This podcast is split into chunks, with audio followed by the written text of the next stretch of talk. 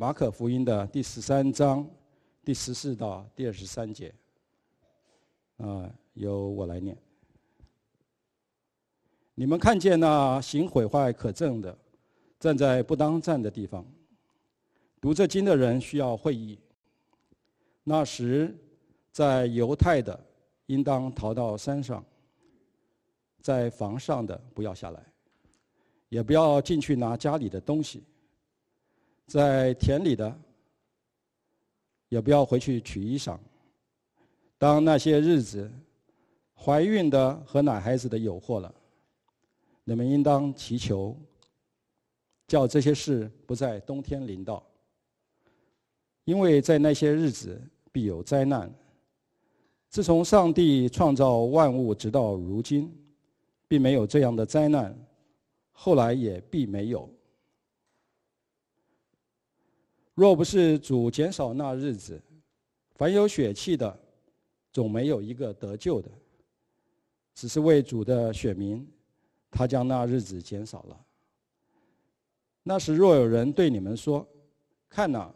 基督在这里，或说基督在那里，你们不要信，因为假基督、假先知将要起来，显神迹奇事，倘若能行，就把选民迷惑了。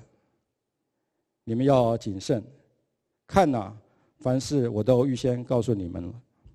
今天我们正道的是胡牧师，啊，正道的主题是末日的求生指南。胡牧师。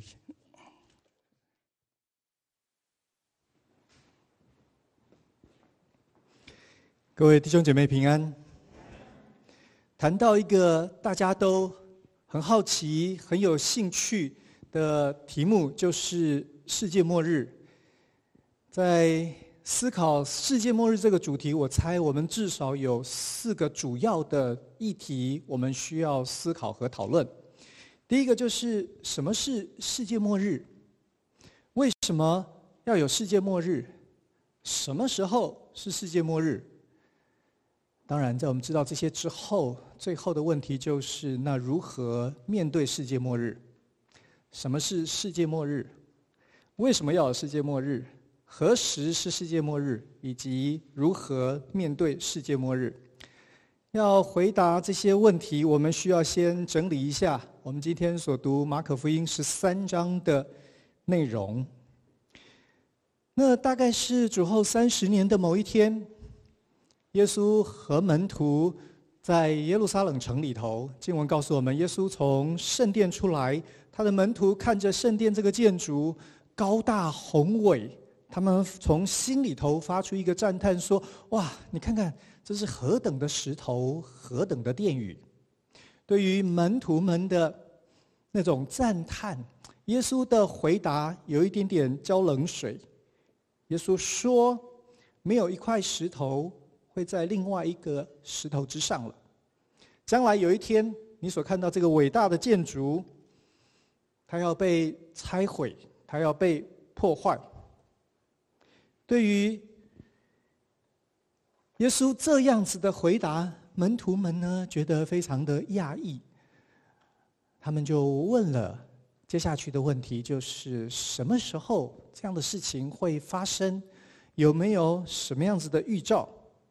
在第五节到第十三节，耶稣的回答说：“有人会自称为基督，或在这里，或在那里，会有许多自称为基督的人出现。接下去呢，会有战争的风声，在这里，在那里，信徒呢会受到逼迫，会被恨恶，他们会被拉到公会里头去接受审讯。”这段经文，耶稣和门徒的对答发生在主后的可能是三十年左右的某一天，但是在历史当中，它应验了。圣殿什么时候被毁呢？从历史里头我们知道，其实就从耶稣和门徒所在的时间开始，犹太人对于罗马的统治常常是不愿意接受，有一群犹太人。不断的聚众滋事，他们甚至于有所谓的武装的革命起义反抗的行动。在这个罗马和犹太的冲突当中，基督徒呢有一点点两面不是人。为什么呢？因为对犹太人来说，基督徒呢是一群；对罗马来说，基督徒是一群犹太人，是一个犹太人的运动。这个运动呢，相信、崇拜、高举一个王，不是凯撒，所以他当然是敌对的势力。而且呢，这个基督徒的运动一直不断的招揽信徒，人越来越多。对罗马来说，它有相当的威胁性。那对犹太人来说呢？这群基督徒呢？他们跟非犹太人关系非常的友好，他们甚至于彼此与弟兄姐妹互称，他们财物可以共用，可以分享，他们就好像一家人一样。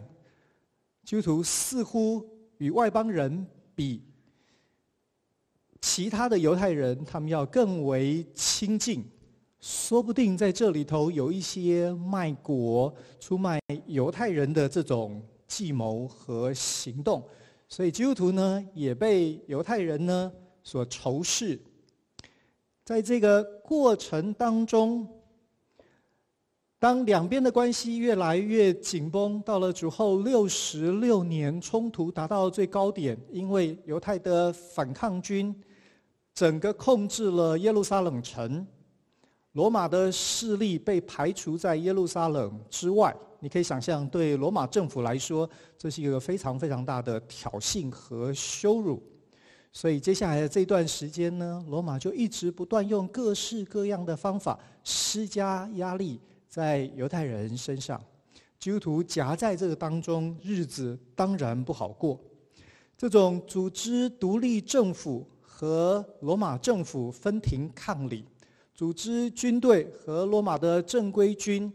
正面冲突的状况，到了主后七十年，罗马的提多将军带着大军在围耶路撒冷城围城五个月之后，攻进了耶路撒冷，他们把耶路撒冷城给破坏了。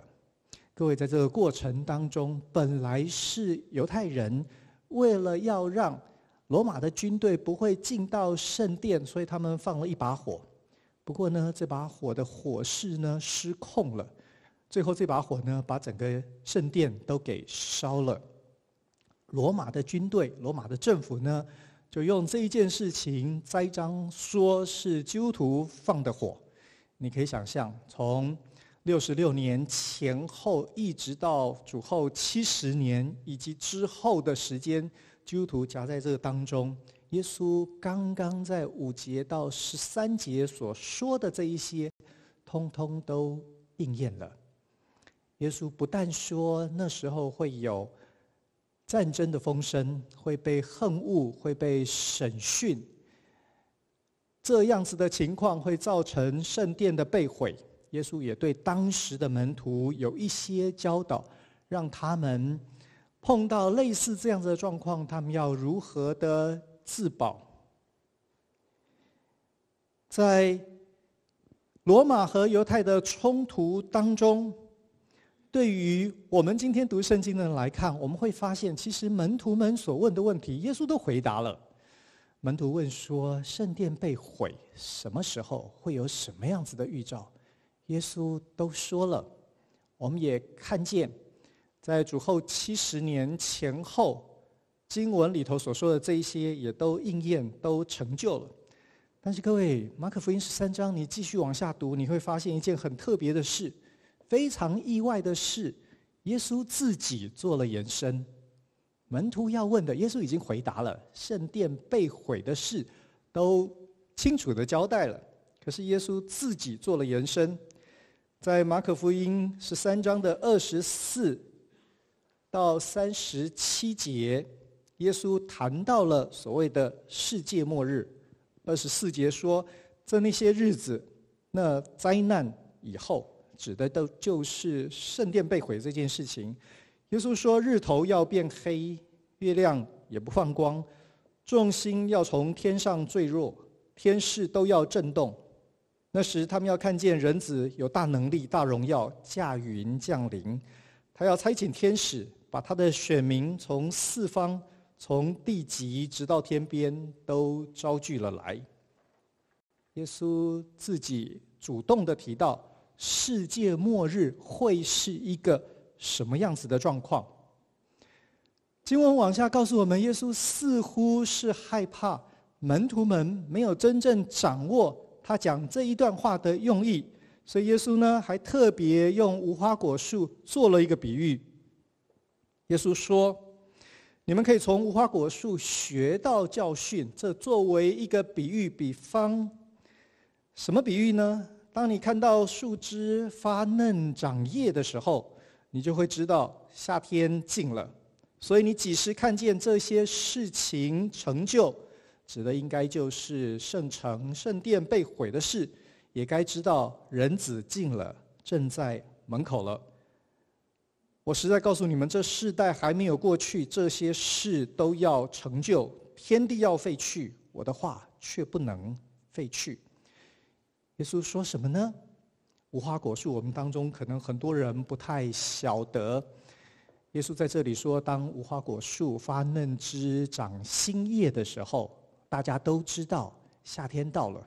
说不定在我们的情境里头讲，如果台风来了，你就知道夏天的季节到了。”耶稣说：“当圣殿被毁，这不是单单的一个事件而已，其实它开启一个新的时代。”你要从这一件事情里头得到一个很重要子的观点的改变，那就是只要圣殿被毁，我们就进入了等待末日的时期。弟兄姐妹，当我们稍微整理完这段经文之后，也许我们可以来回答一些刚刚我们所提的问题。第一个，什么是世界末日？按照耶稣所说的。世界末日来到的时候，天地都要震动。我们所知道的天上的星体、太阳、月亮、各样的星星辰，经文说宇宙的次序好像都瓦解了。对我们来说，世界万物都在经历这个衰老、走向死亡的过程，所以有世界。的一个末日，这个观念也许不会很陌生。耶稣的话提醒我们，不管我们喜欢还是不喜欢，也不管我们是不是今生会碰上，世界有一个终结。我们所拥有的物质，我们所喜欢的生活当中很多的东西，它都没有永恒的价值。当那个日子来到的时候，世界会全然崩解，你用今生的态度和眼光，你没有办法进入永恒的天国。不过呢，世界末日显然有另外一层的含义。为什么呢？我们刚刚特别强调，耶稣跟门徒的对话是从圣殿的建筑物开始说起的。耶稣提到圣殿会被毁灭，对门徒、对犹太人来说。圣殿被毁是非常难接受的，是难以想象绝对的大灾难。耶稣是从这一件事情才谈到所谓世界的末日。换句话说，各位，如果我们个人在今天在人生的过程当中，我们也许碰到很大经济的困难。或者碰到人际上面很大的压力、挫折，或者健康的状况，或者亲子的问题等等。其实对很多人来说，这一些问题、这些困难，就好像生死的挣扎一样。对这样子人来说，在经历这一些的过程当中，他好像就面对的是世界末日。有一个哲学家说：“每一天都有人在面对世界末日。”我觉得从马可福音十三章看起来是一个非常有道理的观察。也许有人会嘲笑基督徒、基督教说：“耶稣说的世界末日都已经说了两千年了，一直都还没来。”说不定在我们有生之年，我们也等不到。说不定再过两千年，它还是不会应验，也不会兑现。基督徒怎么还会继续相信这个信仰呢？我的回答是：如果你看马可福音十三章，其实这段经文关心的，首先是我们这些活着的人今生所谓个人的世界末日，是我们今生所碰见生活的难处。说不定我们可以讲，圣经经文的逻辑是：除非我们先关心人生当中的这些难关，我们才有资格可以讨论世界的末日。只有你真正深刻体会人生里头的这一些低谷，你才可以领悟有关世界末日真正的含义。所以，如果我们回到我们的题目说，到底什么是世界末日？我觉得经文提供了两个答案：一个是个人的，一个是世界的，两种世界末日。我们来看第二个问题：为什么？会有世界末日了呢？当然，个人所经历的难题状况很不一样，原因也很复杂，我们很难在这里有一个比较简单的归纳和结论。所以，这里我想把时间放在我们来讨论为什么世界，我们所生活的这个宇宙，最后有一个崩解的一天，为什么要有世界末日？如果神是万能的，他难道不可以使这个世界永远的存在，生命继续不断的循环更新？难道他做不到吗？各位，圣经其他地方的经文告诉我们，所谓的末日是审判的日子。为什么会有审判？因为这一位神是有是非对错的神，这个神是有。真理有正义、有公平的神，所以他会赏善，他会罚恶。也许我们会问说：“那奇怪了，我们不是在今生已经接受了审判了吗？”我们常常在生活当中发现很不顺利，碰到各式各样的问题、困难。很多时候，我们从心里头自己明白，那是因为我们得罪神，所以神处罚了我们。今生不是已经审判了吗？的确，非常多的罪恶的问题在今生现实已经审判了。不过弟兄姐妹，我想我们如果扪心自问，我们就会发现，其实有很多我们干的呃见不得人的勾当，好像也没什么人知道。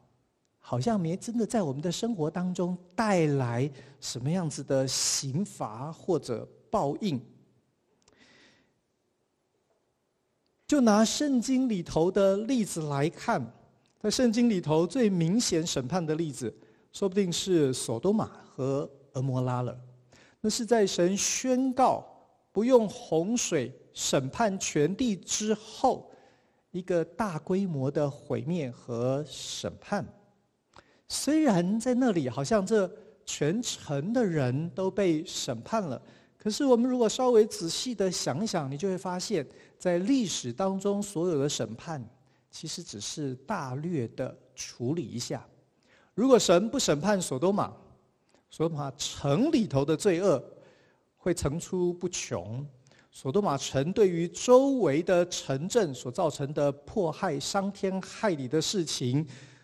大概就真的是罄竹难书，所以神用了一个手段介入历史，好像一个外科的手术一样，就把那个毒瘤给割除了。但是我们仔细想一想，索多玛城里头，难道没有一些还不错的人吗？难道没有一些孩童、婴孩？其实他们是非常的无辜，在犯罪的事上，他们是非常的无知的。就这个城里头的人，他们善恶的差异，可是，在历史当中，他们所面临的审判都一样，在那里，所有的生命都终结了。那告诉我们，这个审判呢，是不够细腻，它当然也不公平。所以，耶稣自己说，在末后的审判，所多玛呢要再一次经历这个审判。历史当中即使审判了，可是各位，那不是真正绝对公平的审判。为什么会有世界末日？因为今生历史当中的审判，它是相对的，它并不是绝对的。如果你不把时间停止，你很难有真正公平的审判，不是吗？一个人做的坏事，他可能带来的影响，我们一直没有办法正确的评量。所以圣经告诉我们说，到世界的末了，时间的终结，在那里有一个绝对的审判，因为需要有一个全面的、绝对的、公平的，也就是末日的审判。如果你知道世界末日是为了审判，也许我们就可以明白，那何时会有世界末日？当我们知道。世界末日不是地球或者宇宙它的有效期限到的那一天，不是这个物理化学的成分或者互动的关系到了呃要报废的时候。各位，世界末日不是这样的，它是创造的主，他决定了一天，他要施行绝对公义、公平的审判的那一个日子。如果你明白这个道理，你就会知道为什么没人晓得世界末日何时会来到。为什么？因为如果你知道了，就可以作弊；你知道了，就可以装假。为了要一个真正公平公义的审判，所以没人知道什么时候来到。当那个日子突然来到的时候，真的假不了，假的也真不了。在这里，我们需要处理另外分叉出来的一个问题，因为在马可福音十三章，耶稣自己的讲论里头，十三章三十二节，耶稣提到了一个很有趣的一件事。他说：“但那日子，那时辰，指的是世界末日。那日子，那时辰，没有人知道，连天上的使者也不知道，子也不知道。”唯有父知道。我们以为耶稣是神，神不是万能的吗？怎么会也有耶稣不知道的事呢？我们可以明白，审判的日子对我们众人来说，得是未知不可知的，因为他要确保那个审判的正确和公平。可是我们不免怀疑，那为什么这一位？百分之一百的神，耶稣他也搞不清楚，他很诚实的告诉你说，那日子那时辰他也不知道，只有父知道。弟兄姐妹，圣经告诉我们，的确耶稣是百分之一百的神，可是圣经也告诉我们他是百分之一百的人。你记得在圣经里头提到耶稣成长的过程。路加福音第二章五十二节这样形容说：“他的智慧与身量，并神与人喜爱他的心都一起增长。他的身量会长，说不定我们蛮容易理解。他的智慧呢？他智慧也一起增长。所以那个人性的那个部分，你可以看得非常的清楚。”马太福音第四章提到，耶稣在禁食四十昼夜之后，说他饿了。非常人性的描述，耶稣会饿，因为他是人，他是百分之一百的人。约翰福音第四章第六节讲到，耶稣和门徒走路，因为走路困乏。各位，耶稣爬百岳也会累耶，他跟你我一样。还有百分之一百的人性。马太福音二十六章，耶稣对门徒说：“我心里甚是忧伤，几乎要死。”耶稣在一个非常非常大的痛苦、悲哀、忧愁里头，就好像我们好像每一个人都有经验的事情一样。马可福音第六章，我们读过，耶稣诧异那里的人，并没有因他所行的神迹而相信他。各位，这里告诉你，耶稣百分之一百的人，当他道成肉身来到这个世界，他就是百分之一百的人。在他的人性当中，他有很多的不知道。他不知道什么呢？就好像我们所有的人面对那个审判的时候，我们不知道那日子、那时辰何时来到。耶稣虽然不知道那个日子何时来到，但是耶稣倒是非常清楚，我们应该可以如何面对世界末日。我们的第四个问题，我们知道。世界末日是世界的终结，是上帝审判世人的时候。我们知道需要有这个日子，因为因为这位神按着智慧、公义、真理来治理，他要使宇宙当中充满真善美的次序，所以会有审判。我们也知道，因为他是审判，所以什么时候来到我们不知道。但是耶稣却告诉我们，我们可以如何来面对这样子的末日。各位，不管是相对的世界末日，或者所谓个人的世界末日，你在很困难的情况里头，对你来说，外面也许风和日丽，可是你的内心呢，非常的阴沉。非常的暗淡无光，不管是这种相对型的或者绝对型的世界的末日，耶稣的讲论如何面对世界末日，都跟他自己有关。在圣殿被毁的这件事情上面，耶稣提到说，会有人自称是基督、是弥赛亚出现。在绝对的这个部分，他提到。他自己要从天降临来聚集属他的人，所以如何面对世界末日？从圣经当中来看，答案呢，应该要先区分两种人。两种人面对世界末日的态度方法完全不一样。第一种人呢，是自己做自己主人的人。我们觉得人呢，就是要靠自己，人定胜天，只有你自己的努力得来的果实才是真正甜美的。我们相信，我们个人不是依靠外在的资源、家庭的背景等等，我们自己来面对人生当中的一切。另外一种人呢，按照经文里头所写的，是称基督耶稣为主人的人，是。耶稣的百姓，耶稣的子民，就如何面对世界末日？圣经的立场是：那些自己做自己主人的人，将来审判的日子来到，神根据这一些人的良心以及他们的思想还有行为审判他们。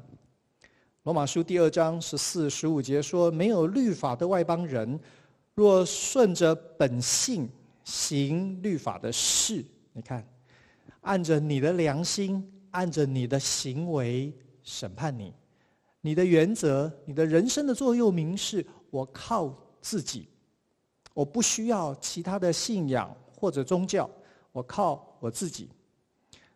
神呢，按着你的意愿，就按着你所想的、所行的，你怎么经营你的人生？你怎么行事为人来审判你？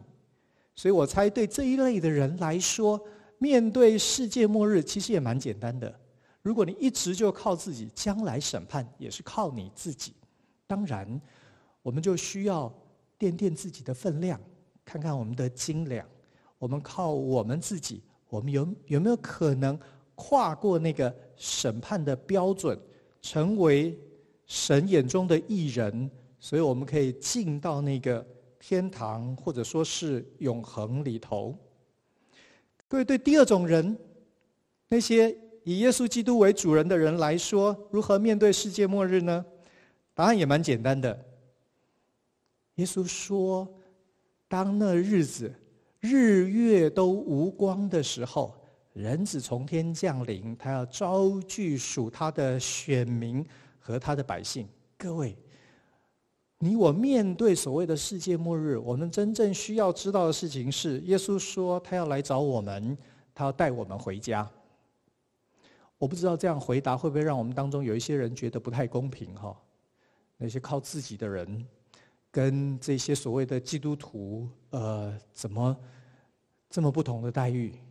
可是如果你想一想，我们大家大概都有过呃出国的经验。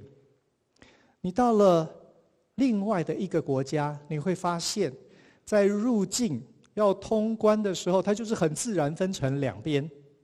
一边是公民，一边是外来的访客。公民呢，你只要提出身份的证明，知道是这个国家的公民，各位基本上你就是可以进去。不管你有没有作奸犯科，你进去之后会不会被抓去坐牢，你一定可以回国，你可以回到自己的地方。但是呢，外来的访客呢，呃，很抱歉，你需要提出证明。是这个国家入境的官员认为，我们可以接受你的入境、你的访问、你的旅游，不然呢，你可以是再好的人，你都有可能在签证上面被拒绝，对吧？各位，其实永恒的审判呢，说不定可以用这样子的一个观念来思想，对于那些靠自己的人。你来到耶稣的国，耶稣说可以。你如果你要来访问，你要申请签证，按着你的思想行为过去的一切审判你。希望你有把握，你可以通过这个考验。对另外这一些称为耶稣子民、上帝选民的这一些人来说，我们真正要做的是，我们身上有着公民的印记。我们可以提出身份的证明，如果可以，我们就回家了。各位，如果我们这样看，说不定你真正要问的是：从你心里头，你真正接受耶稣基督的主权，你称他为你的主人吗？如果是的话，坦白说，面对末日，你没有什么好害怕的，就是回家，就是回国。对吧？在所有一切的开头，耶稣讲的第一件事，说人子要降临，招聚属他的选民。如果基督来要接我们回家，说不定我们可以明白为什么一开始耶稣说：“你在这里听见有人自称为弥赛亚，自称为基督，不要被迷惑了，不要害怕，不要惊慌。”各位，为什么？因为如果有世界末日，世界末日是耶稣为了找你而来的，你不用担心耶稣找不到你，那是他的使命，那是他的任务。很多的人自称为弥赛亚、为基督，那些人不管他们怎么说，各位，如果他是真的，他会来找你；没来找你的都是假的。不要在世界末日的事上被迷惑而惊慌。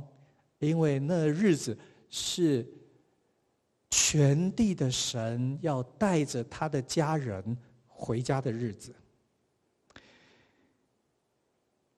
让我对我们当中一些对基督教有兴趣的朋友，或者我们当中有许多弟兄姐妹，你还在思想要不要传福音给你的某一个朋友啦、家人啦，我想对这样子的人多说几句话。能靠着我们自己的本事，靠着我们自己的力量来生活、来行事，当然很好，不是吗？那种一天到晚要依靠别人的，反而让我们觉得很头痛、很烦恼。但是在人生当中，你会很快的到一个阶段，你会意识到说，其实我们不是万能的耶。很多的事情，我们需要欣赏别人的能力、别人的才干、别人的成就。一个人认识自己的优点跟缺点，知道自己的才干在哪里，缺乏又在哪里，才是真正的认识自己，不是吗？如果我们在今生，在很多的事情上面，我们都会发现我们不行，我们得靠别人来做这个部分。各位，在永恒的事情上面，说不定那是我们明白生命最重要的奥秘，是知道是我可以做某一些，但是有很多我不行，特别是在坚持行善。讨神喜悦的事情上面，靠着我自己，我没有办法真正做到。各位，如果你可以明白这个，你就会发现，耶稣来进入我们的人生，其实是为了使我们的生命有一个依靠，让我们在今生的困难、所谓个人的世界末日的事情上面，我们可以有盼望，我们可以有帮助，在永恒当中，我们可以有把握。这应该是人生里头最大的福气，不是吗？回头来说，除了世界末日是耶稣来带我们回家之外，在十四节到二十三节，耶稣给了一些我们应该知道或者是可以做的事，让我们晓得如何面对世界末日。第一个，耶稣说可以做的事情是可以祈求，在有关圣殿被毁的那件事情上面，耶稣说你们可以祈求灾难不要在冬天来到。耶稣说，神会为了选民的缘故，使那一段灾难的日期缩短。各位，不管我们在什么样子的危机里头，我们总是可以祷告。有时候祷告会为我们解决这些难处，神就听了我们的祷告，或者医治，或者释放，或者让我们经历超过我们所求所想的。就算神没有按着我们所求的来答应我们，各位你知道，每一个祷告，每一个祈求，神都不轻看。神也许用其他的方法来成全我们，在。个人和世界末日当中，我不晓得你有没有听出来，真正最大的关键，那个关键其实是归属。如果你是归属于神的，和所谓坚持自己是自己主人的人，各位，世界末日完全不同。祷告是什么呢？祷告使我们确定我们归属于神。只要你归属于神，在面对末日上面，它就会带来非常大的差别。第二个，耶稣说，不必特别的思虑，不必忧愁，不必烦恼，不必事先的去规划设想。他说，就算你被到被带到工会，带到官府去审讯，圣灵为你说话，教导你说话。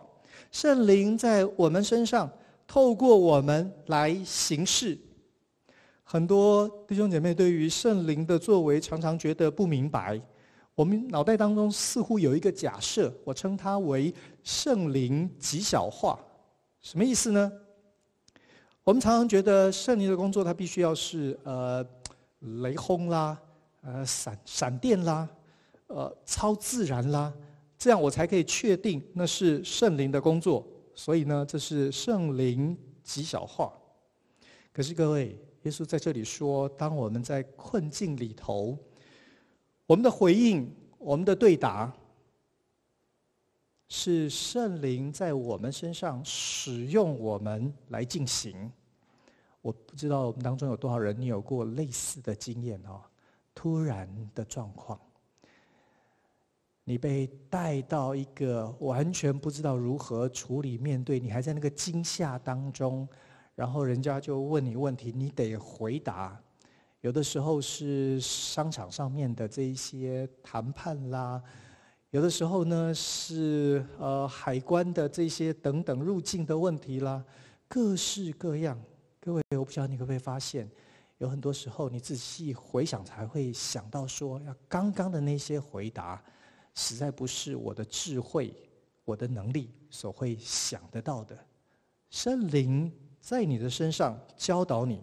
事实上，圣经告诉我们，圣灵不是只有在患难时候才出现的，他早就在我们的生活里头，每一天引领保守我们。我们其实应该要有一个圣灵极大化的观念。耶稣说的是要特别强调说，平常是的，你不要以为危险患难临到的时候，圣灵逃之夭夭，不会的。他甚至于会在那个时候，用你没有想到的方法，替你回答，带领你往前走。第三个经文里头提到的，我们需要知道的是，在这个世界末日的进程当中，虽然我们知道什么时候来到。可是呢，各位，那个日子在上帝的手中。经文告诉我们说，福音要先传到万民，末期才来到。换句话说，神仍然掌权，所有事情的发生都在神的旨意和计划里头。福音仍然按部就班，一步一步的往前走。所以，如果你的神是掌权的神，你有什么好紧张？好担心的，所以最后耶稣说：“我们要做什么呢？除了祷告，除了从心里头确知我们归属于神，有圣灵在我们身上帮助我们，所以不需要特别的忧愁、思考、烦恼。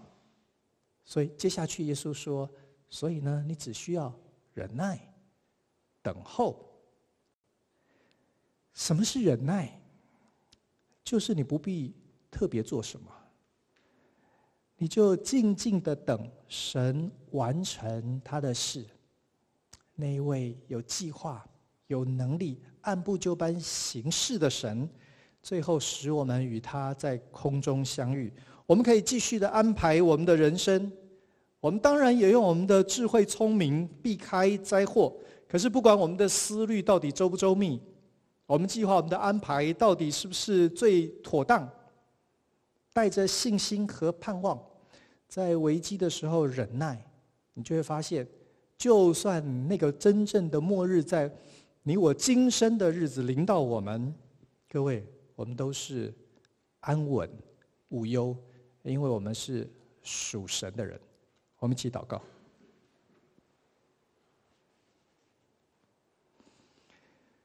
感谢主创造救赎我们，又应允我们，在末日来到的时候，你要自己来招聚我们，你要教导我们，你要引领我们，你要为我们说话，你要使我们心存忍耐，等候你所成就的一切。主，谢谢你把这么大的福分赏赐给我们。